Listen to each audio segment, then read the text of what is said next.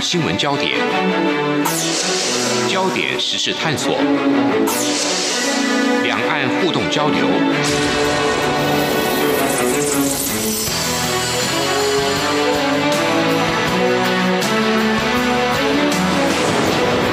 请听黄丽杰制作主持的《两岸 ING》。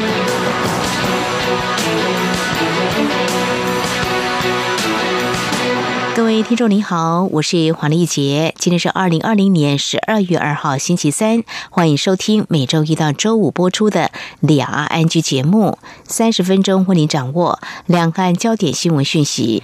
在今天节目当中，我们针对外交政策十一月中刊登的专文指出，全球饱受假讯息之苦。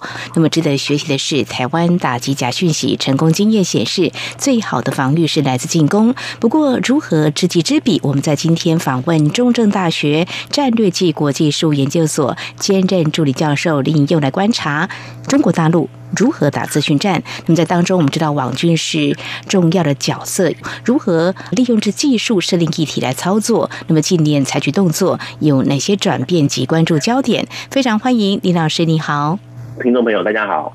好，呃，我谈到中国大陆网军，如果看到一些讯息显示，大概二零一三年就有了哦。那么如果我们大致上来看哦，它是透过哪些模式来进行操作的呢？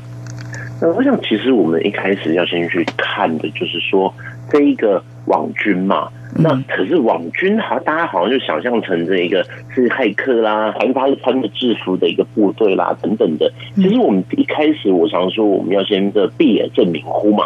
那我们要先了解。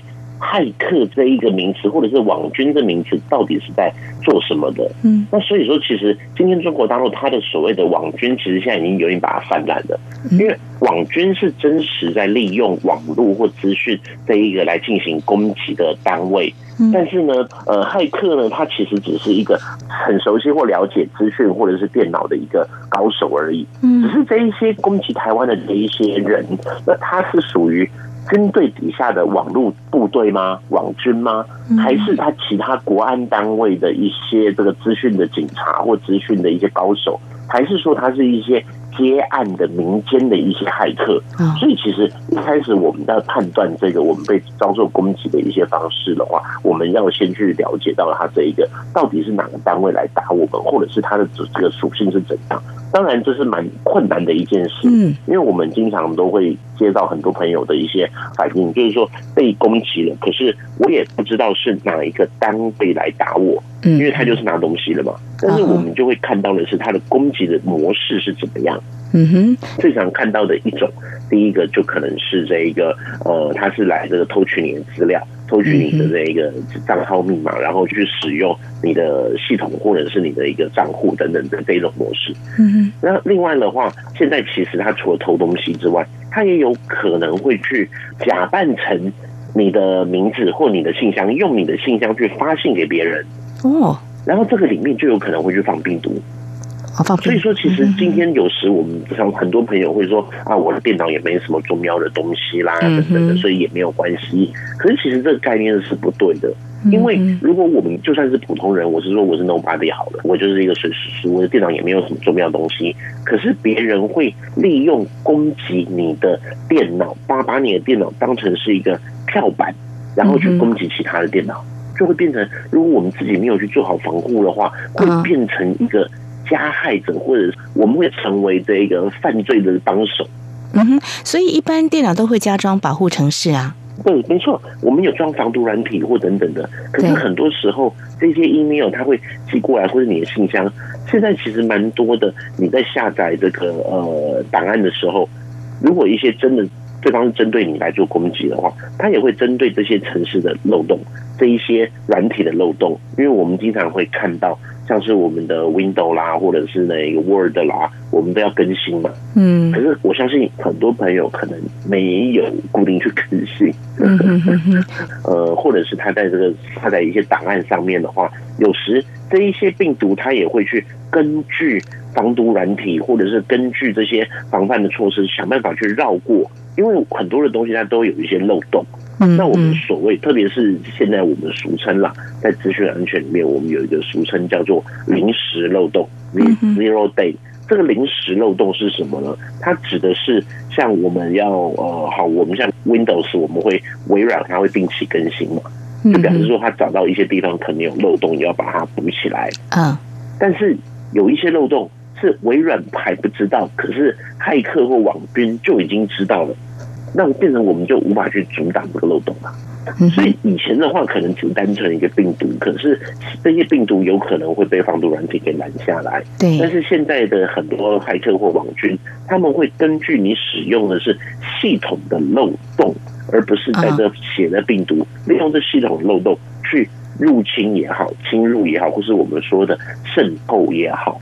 他会用这种方式进入到你的系统哦，这样子哈。所以刚刚您提到的，包括偷东西啦，或是说呃侵入到你信箱放病毒，这个不管是骇客或者是说网军，以你了解，中国大陆两个角色都可能会做这些事情吗？啊，对他，他这一些都有可能会从事这样的事情，所以其实我们要怎么去判断他是骇客还是网军，或者是讲直白一点，就是他到底是来干什么的？其实我们就是要用一个我自己的研究，我通常会用一个类型学的角度来看，也是通常我们在讲这个社会案件犯罪的时候嘛，我们会看这一些犯罪他的一个动机是什么。我们会利用动机来做这样的辅助，我们做这个鉴识或者是破案嘛。那第一个的话，可能我们俗称就是网络间谍，嗯，他可能就像入侵的军火商啊，或者是入侵这个军方单位要去偷一些机密资料。嗯可是这些军方单位或军火单位，他也不是省油的灯嘛，他也会去做好他的一个防范。嗯哼。所以说，今天就骇客和网军来说，他要投入很高的成本。时间成本或者这个精力成本渗透到这个系统，然后只拿到一些呃在外面也卖不出去的资料，因为不是每个人都就会我们会说像是这个战斗机的资料，它可能是有行无市，有这样的一个价位，但是买的人很少，嗯，因为它真正在这一个地下我们讲的黑色网络里面，它的一个呃卖的机会不一定很高，除非是政府单位。这一种攻击就会变成说，呃，它是特定的单位，特定单位，军方，或者是这一个呃一些有心的政府，他会想要跟去雇佣这些骇客来攻击。嗯哼，这是这是第一种，我们俗称叫网络间谍。那网络间谍后来也有一点提升到网络战。网络战的话，一般来说，这也是这国家级的网军这种政府单位合作的对象才会发动的攻击。它的目标是要去瘫痪你的目标国的关键基础设施，像是这个呃 ATM 让你提不出钱来。当年在二零一三年，韩国南韩就发生过一次被北韩网军攻击，然后那个首尔的某个银行的 ATM 全部都吐不出钞票来。哦，那这样子当然会造成人民的恐慌啊！是是。一个是 ATM 系统，然后再在如果是像是呃捷运这种大众交通工具，或是不用讲太多啦。你台北市如果说让你的台北车站捷运系统混乱，或者是忠孝东路让你红绿灯耗制就好了，不用做什么大交通大乱。红绿灯耗制有点问题，可是不是就整个交通大乱了吗？嗯哼哼。那所以其实现在我们常常会讨论说，今天是呃中共的飞机在这样绕台绕台，比较恐怖。还是说今天 ATM 吐不出钞票，对人民的震撼会比较大？哇，感觉好像是比较临近性，就是说马上让你生活感到不便，会让你感到恐慌，就说敌人就在你身边。而且现在会变成就是一种看不见的战争，是最恐怖的战争。嗯，因为我常会跟朋友在做这个资讯安全的这个宣导的时候，我常说：OK，今天在现在的时代嘛，我们手机不见了。你会跟你的电信公司要停机啊，然后就重新买一只手机，然后重新申请信用卡就好了嘛。嗯嗯嗯。那如果你钱包不见了，你可能就打电话到信用卡公司，然后停卡发卡啊，就是有一些补救措施，或者大家警觉性其实是比较高一点的。但是你今天知道你的电脑什么档案不见了吗？嗯哼，不知道，因为它是复制贴上就带走了。嗯，所以在这个。无形的空间里面存在的档案资料，其实很多时候会被大家给忽略。我们大在碰到这个资讯时代，嗯，可能会造成的问题。所以，治安工作很重要。事实上，政府也有成立主管单位，各单位也都要做一定的治安防护。但是呢，所谓道高一尺，魔高一丈，我想呢，这种叠对叠的这个战争，没有看到这个战火烟消会的战争呢，事实上早就已经开打了。那么，这是一个目前我们所知道的情况之一而已。这是在我们节目前半阶段，嗯，中正大学战略及国际事务研究所兼任助理教授先解析所谓的骇客或中国大陆的网军，他们大概利用什么样的模式进行这方面的战争？可能利用网络来偷你的东西，啊，侵入到你的信箱，来放一些病毒，从事间谍的行动。那么稍后节目后半阶段，我们再针对相关的议题再继续请教林颖佑助理教授。不只有新闻，还有您想知道的两岸时事，都在《两岸 I N G》节目。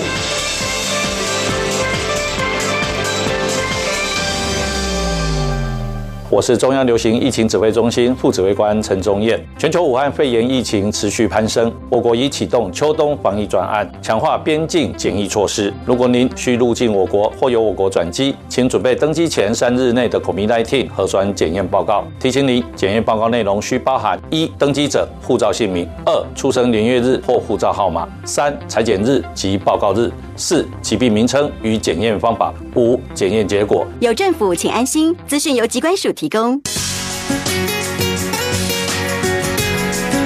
这里是中央广播电台台湾之音。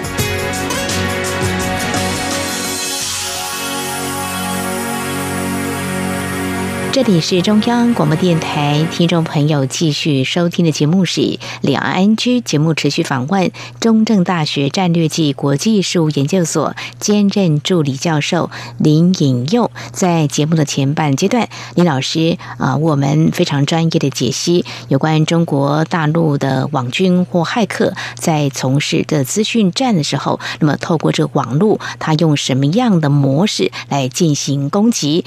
在刚才我们。提到是偷东西，那么接下来还有第三种模式，不晓得是用什么样的方式来进行它的攻击呢？好，第三种的话，呃，这我们一般会说它可能是一个黑色产业链。这个就是比较是一些呃骇客，或是我们俗称的灰帽。哦。我们在治安圈的话，白帽骇客我们指的是这一个治安人员、资讯安全研究人员；黑帽的话就是一些这个犯罪，他会利用他的技术来从事犯罪。嗯。那因为其实以前我们看电影嘛，有人就拿一把枪去银行，说大家如果趴下钱拿出来，类似这样。嗯，可是现在还会是这样子的一个呃抢银行模式吗？应该改变。对，因为你你讲难听一点，你一个人能搬多少钞票，这也是个问题嘛，对不对？嗯，所以说其实现在很多开始是是什么样的侵入银行的系统去偷东西，会变成这样的钱。讲难听一点，有时我们银行就是这个呃存折的数字嘛，嗯那重点是我要如何把这些数字给转出来。嗯，或者是有一些公司行号，他可能会收集很多的个人资料，像是什么呢？那一种房屋买卖中介，嗯，或者人力银行，这些都有一大堆的客户资料啊。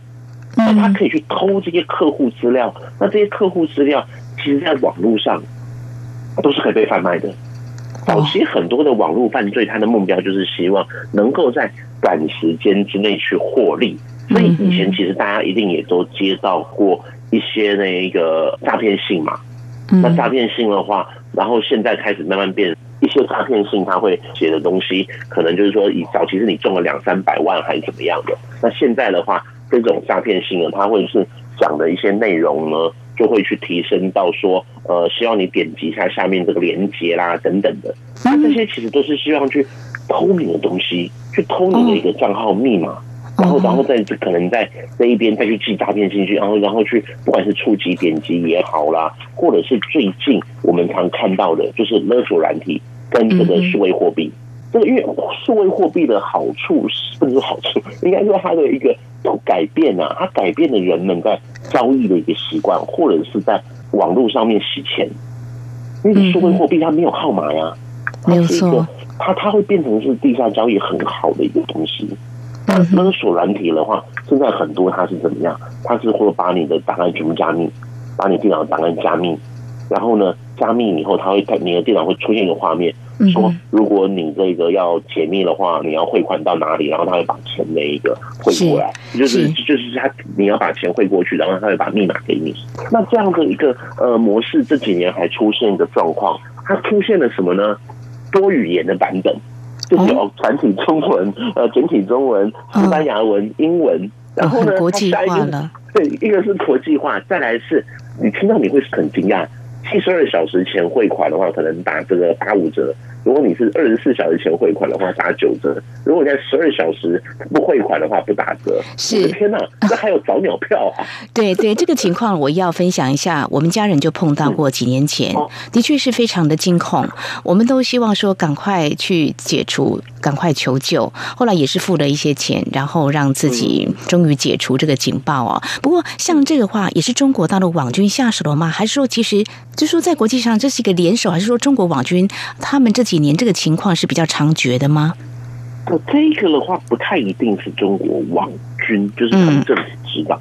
这个其实比较常见到的是一些骇客的犯罪集团，因为犯罪集团他会希望的就是说在能够获利，他是以获利为目标，嗯，所以他可能就不会去偷战斗机的资料啦等等，他会试着挑软的吃，会去挑一些。可能防护比较没那么完善的公司，所以他不会去挑像这个做 F 三十五的洛克希德马丁这种军火商公司，他可能就会去锁定什么呢？像是传统产业、传统产业的一些工厂，他可能就不会买那么多的防火墙啊，或者等等的防护。嗯，所以其实这也是代表我们现在做治安防护，不是只有说你是这个资讯厂商啊、大厂商，那从一个呃这种资讯产业到传统产业。到我们个人，甚至学校、公家机关，每个人都要有这样的一个治安意识。是政府也极度的重视哦。好，那如果说我们再聚焦入中国大陆的网军，他们应该是会锁定一些特定的单位或者是对象。特定单位，刚才在节目前半阶段，我们也大致上请林以佑助理教授我们做一些解析的哦。那如果说以这几年，就是大家呢会比较关注，就是说。这是假资讯、假讯息，嗯，很多，包括选举，还有疫情，还有最近就是以上个月十七号一航训练时失联的 F 十六战机事件为例，中国大陆制造战机飞行员蒋正志上校在厦门机场投共，就是一个假新闻。那像这种的话，我们想了解，像假资讯、假讯息这个部分，也是这几年中国大陆积极在从事的。那怎么样去运用他们的技术来做这方面？是打心理战吗？呃，我想其实这也代表说，我们现在在对于资讯战的这一个呃认知嘛，要有一点改变。一开始可能只偷偷你资料在软体面，然后呢，开始可以去进攻你的像捷运系统啊、ATM 系统啊，从软体到硬体。那现在呢，开始又进一步到哪个领域了？到心理的领域。这个心理也是我们常说的认知这个领域，那所以说它要怎么去影响我们的认知？这个当然不会像是这一个 X 战警里面的那个 X 教授一样用这种超能力来控制，这个绝对是目前是比较难做到的。我不能说不可能，可能有其他的这个专家知道。那但是他会用什么呢？这种不实讯息，就是假新闻，用铺天盖地的假新闻去让我们接受它的影响。嗯，那所以说，其实现在这种影响到心理的假新闻战争嘛，我们可以去看，以前其实也有啊。它为什么这几年感觉特别的猖獗？主要是因为这种假新闻的一个应用方式，它结合了技术，它结合了这一个资讯的一个应用。以前没有网络，可是现在有网络，所以变成你要怎么样呢？分享假讯假新闻，或者是你在一些特别的群组里面，你要发送。你可以去针对这个群组的特性去发声哦，所以其实这也是我常会说，有时我们可能就是呃一些个人资料啦，或者是一些资讯的一些呃资讯产品啊，可能要谨慎使用。特别是如果你有一些公务机关的任务的话，那你可能就在这一个中国大陆智能产品要这个比较谨慎一点，因为很多人他中共他现在会利用各个产品去收集使用者的资料。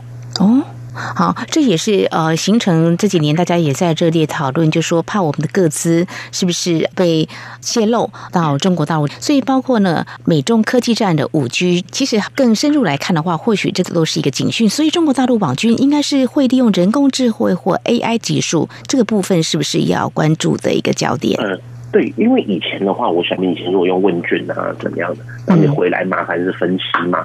可是现在呢，他的这些呃资讯，他会去利用大数据，就是大数据分析，还有去 AI 去辅助。嗯但是 AI 辅助的话，它可以去做一些辨识，或者是去规划说这些群主或这些人他大概是什么群体，然后他就开始会怎么样呢？我们俗称的养账号。有一阵子，大家不晓得有没有常看过，在这个脸书，它会有那个呃什么按赞分享，可以参加抽奖。是那怎么抽车子、抽房子？有听众朋友中车子、房子了吗？嗯还是没有，我连卫生纸都没有中过。那为什么他会 这个他他会用这些呢？因为他主要就是去让这个账号很多的按赞、很多的分享，有很多的一个点阅。等到他要去从事一些不法事情的时候，他再把他的这些资料还是什么做一个转换，马上就免费得到了啊、所以他会去养账号，最后再看时事。什么时事呢？他会去看现在台湾什么事情出现了一些什么特别的事情，像是之前的 F 十六的这个事件，当然就是这是一个意外嘛，也是一个不幸的事件。可是中共就会把握这个机会去怎么样呢？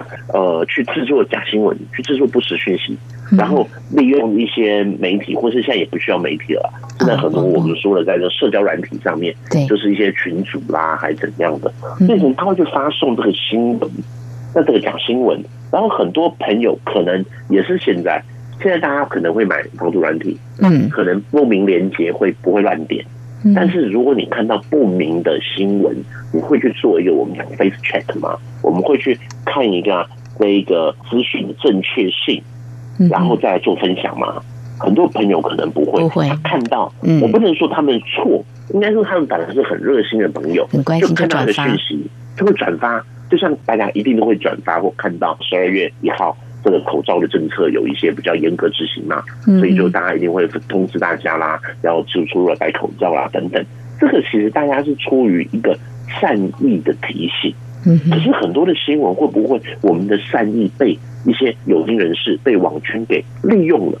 这个才是今天我们在探讨这些假新闻或者是一些状况的时候，其实我们可能还要再去多提升多一点心眼，要去注意的几个方向。嗯哼，刚刚节目刚开始，我告诉听众朋友，就是外交政策刊登的专文，就说在有关防范这个资讯战的时候，台湾呃是做的还不错，当然也有一些挑战哦。嗯，目前我们台湾是采取全社会途径，透过公民技术社群跟社群媒体合作，针对可疑的讯息会随时进行分析，确定它的正确性。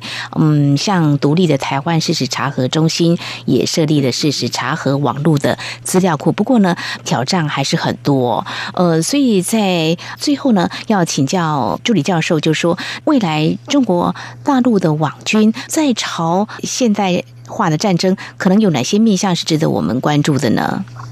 嗯，我想其实就是道高一尺，魔高一丈啦。嗯我们虽然说有去做一些防卫啦，或者是逐渐大家也一直在谈这个议题，可是不实讯息它就是像这个我们俗称打不死的蟑螂一样，这个一直这样子会蔓延。那我们要怎么去做？其实就是增加自己对于看到讯息再次验证。嗯，那我们也要去注意现在的一些模式，它开始改变了。以前是文章嘛，那文章我们或许可以用关键字来做一个搜寻，但是是现在的一个中共的一些不实讯息，它开始去把文字变成图档，哦，所以你没有办法去做这个图案文字的辨识，那是另外一个技术，会比较麻烦。嗯所以现在开始有人会用图档，甚至是会用什么呢？YouTuber 会用影片，他会用这种影像的方式来做传递。因为我们在假新闻，我们关键字很好，什么事实查核还怎样，或者是里面有我很多的朋友，不管是事实查核中心，还是民主实验室，或者之前我们讲过有美育仪等等这一些软体，它都有办法去做到一些辨识。可是现在如果是影像档，它这个片段呢，这就有一些麻烦了。哦，而且其实你说假新闻可能有这样的问题，但是它如果是一个言论自由的方式去做一个包装，然后透过一些名嘴或者是透过一些 YouTuber，那这些 YouTuber 是不是台湾人？老实说，有一些也不一定，他就只是一个呃在线上，然后就是文字有人在念，然后就文字在跑，然后配合一些图案，甚至未来会不会有动画？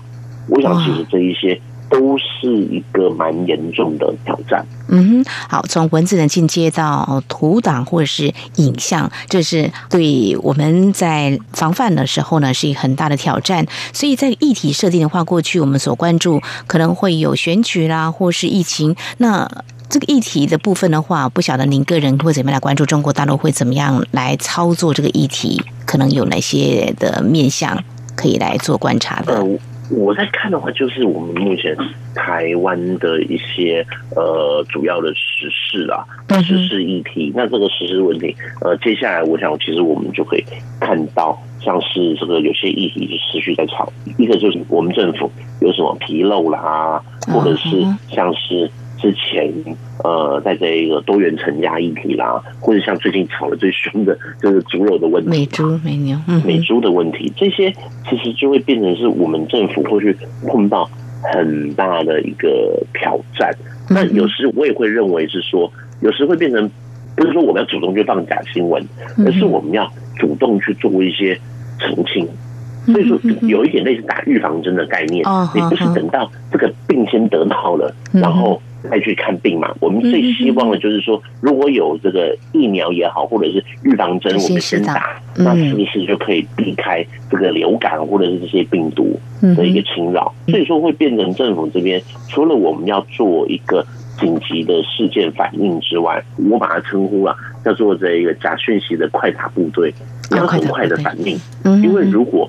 只在有人说七十二小时，有人说十二小时，这个假新闻出来，如果你没有在立即去澄清的话，那非常容易就会有一个误传出现。就像我一个呃老师，就是林中斌老师，呃，他是我的那个指导老师嘛，他之前只是转录一个新闻，那现在在赖上面，他就有非常非常多的人都说什么呢？都说哦，他认为这个台湾 被救了，上海很棒怎样的一篇文章。这个转传的文章不是他写的，所以他后来立刻在他的脸书上面有去写一段，就是说这是他转传分享他的正反比较，他并不是他写的。好，那但是可是还是很多人在传啊，所以就是把它截图。当有人在传这个假新闻的时候，就马上把这个截图贴出来，告诉他说：“哦，这个不是。”所以会变成你要在假新闻还没有蔓延出去的时候，就要立即去做澄清。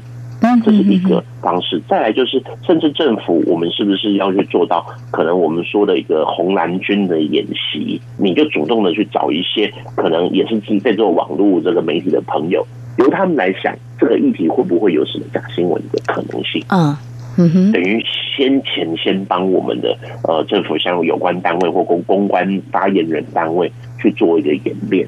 只有用这种这样的方式，才可以去破除一些迷失，甚至是政府也要去做到，不管是透明政府也好，或者是资讯分享也好，你主动的去释放资讯，去让民众有这样正确的观念，这个可能才是我觉得最好去抵御不实讯息的最好的工具。是，这道高一尺，魔高一丈。面对呢这样新情势的变化，民众呢也要及时的教育了。那么政府如何来应应假讯息？可能要成立啊，像快打部队啊，立即澄清中心，这都很重要。非常谢谢你又助理教授你的建议。好，我们在今天针对有关中国大陆网军发展还有近来的转变，有哪些关注面向？非常谢谢中正大学战略暨国际事务研究所兼任助理教授林佑的解析。谢谢您，谢谢。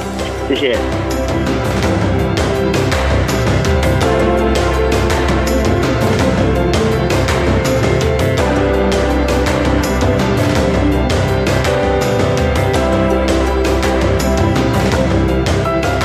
以上就是今天两岸安居节目，非常感谢听众朋友您的收听。如果听众朋友您对节目有任何宝贵意见，我们管道非常多，您可以来信传统信件，请您寄到台湾台北市北安路五十五号，写到两岸安居节目收就可以了，或者利用电子邮件信箱 i n g at r t i 点 o r g 点 t w。还有听众朋友，我们也非常欢迎您加入李安安居节目的粉丝团。你在脸书的搜寻栏位上打上“李安安居”来搜寻就可以了。祝福您，我们下次同时间空中再会。